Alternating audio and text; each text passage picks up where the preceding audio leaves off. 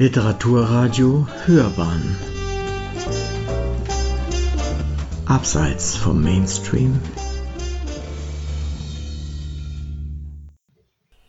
Essay. Opfer der Verhöhnung. Wie Ludwig Thoma über Else Lasker Schüler herzieht. Von René Rauchalles im Grabe würde er sich umdrehen, der Ludwig Thoma, dass die Sprachsyphilis der von ihm so geschmähten jüdischen Dichterin, Erzählerin und Zeichnerin Else Lasker Schüler nicht totzukriegen ist. Im Gegenteil, durch ihre ungewöhnlichen und neuartigen lyrischen Wortschöpfungen Blüten treibt bis heute, die ausgiebigst gepflegt werden mittels zahlreicher Veranstaltungen durch die Else Lasker Schülergesellschaft in Wuppertal sowie weltweite Veröffentlichungen, Vertonungen und Ausführungen ihrer Theaterstücke. Für Thoma, den weit über Bayern hinaus populären und literarisch äußerst produktiven Schriftsteller mit widersprüchlichem Charakter zwischen zarter Beseeltheit und erschreckender, gemeiner Unmöglichkeit, auch Frauen gegenüber, war Else Lasker Schüler exotische Erscheinung wie aus Tausend und einer Nacht, ein rotes Tuch. Karl Kraus Gründer der Zeitschrift Die Fackel, der sie nach der Scheidung von ihrem zweiten Ehemann Herwart Walden finanziell unterstützte, nannte die am 11.02.1869 in Wuppertal-Elberfeld geborene und in Berlin lebende Lyrikerin die stärkste und unwegsamste lyrische Erscheinung des modernen Deutschland.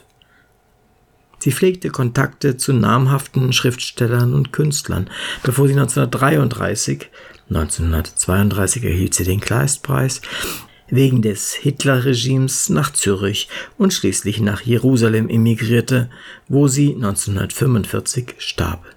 Längst nicht so einsam und verarmt, wie oftmals geschrieben wird. Else veröffentlichte ihre Gedichte auch in Zeitschriften, so in der Satirezeitschrift Simplicissimus. Den Chefredakteur Ludwig Thoma lernte sie wohl nie persönlich kennen, obwohl sie sich 1911 in München aufhielt und wie Thoma im Simpel, der legendären Schwabinger Künstlerkneipe, verkehrte. 1919, 1920 erschien eine erste zehnbändige Gesamtausgabe ihrer Werke. Sie, wie auch ihre auffällige Person, inspirierten zu Parodien.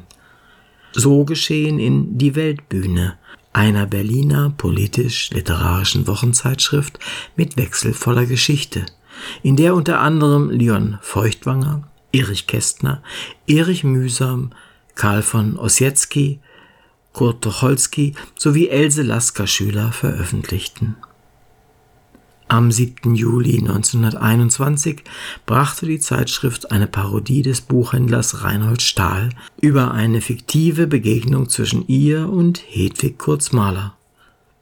Empört schrieb die Dichterin an den Theaterkritiker und Gründer der Zeitschrift Siegfried Jakobson, dass sie sich wie eine Verrückte geschildert sieht, was auch als Parodie höchst geschmacklos sei.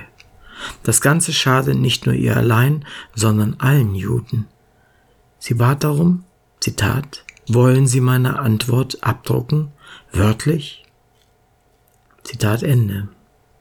Jakobson veröffentlichte sie tatsächlich am 14. Juli in Die Weltbühne und löste damit noch Schlimmeres aus.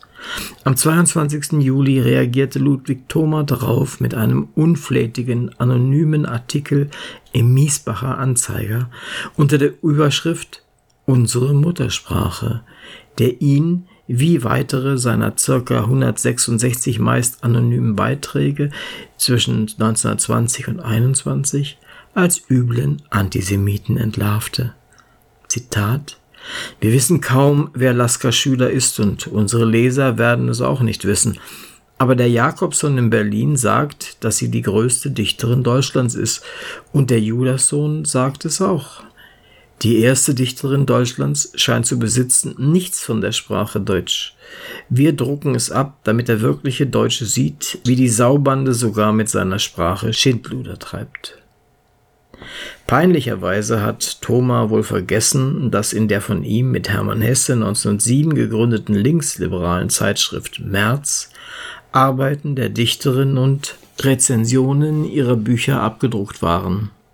Weiter wettert er, Zitat, Unzählige Fehler, Sinnwidrigkeiten, Hässlichkeiten sind durch das Pressegesindel in unsere Muttersprache eingeschmuggelt worden.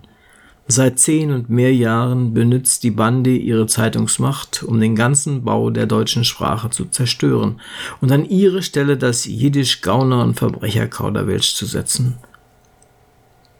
Nach der Revolution stürzten sich die Zigeuner mit ihren Schlampen über unsere ehrwürdige Muttersprache her, rissen sie in Fetzen und diese größte Dichterin Deutschlands zum Beispiel macht es sich zur Aufgabe, als Oberschlawinerin Satzstellungen und, und Wortstellung zu verlausen. In Berlin hockt das Gesindel zu Hunderten beisammen, das die Sprachsyphilis einführt. Zitat Ende.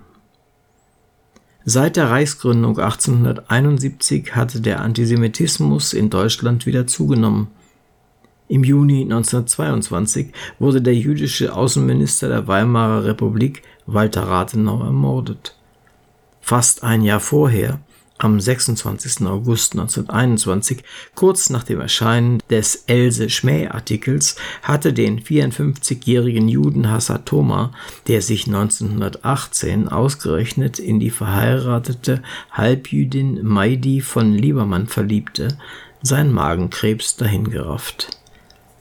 Maidi wurde sogar Haupterbin seines Hauses in Tegernsee, genannt die Tuften, sowie aller Verlags- und Urheberrechte. Nach neuerlichem Bekanntwerden der antisemitischen Hetzkampagnen wurde der Ludwig-Thoma-Preis ab 1990 eingestellt. Sie hörten Opfer der Verhöhnung, wie Ludwig Thoma über Else Lasker Schüler herzieht. Von René Rauchales. Es las Uwe Kulnig.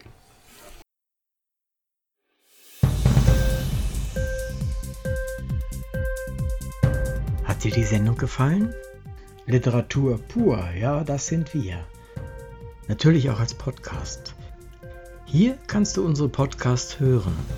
Anchor, Spotify, Apple Podcast, iTunes, Google Podcasts, radio.de und viele andere mehr.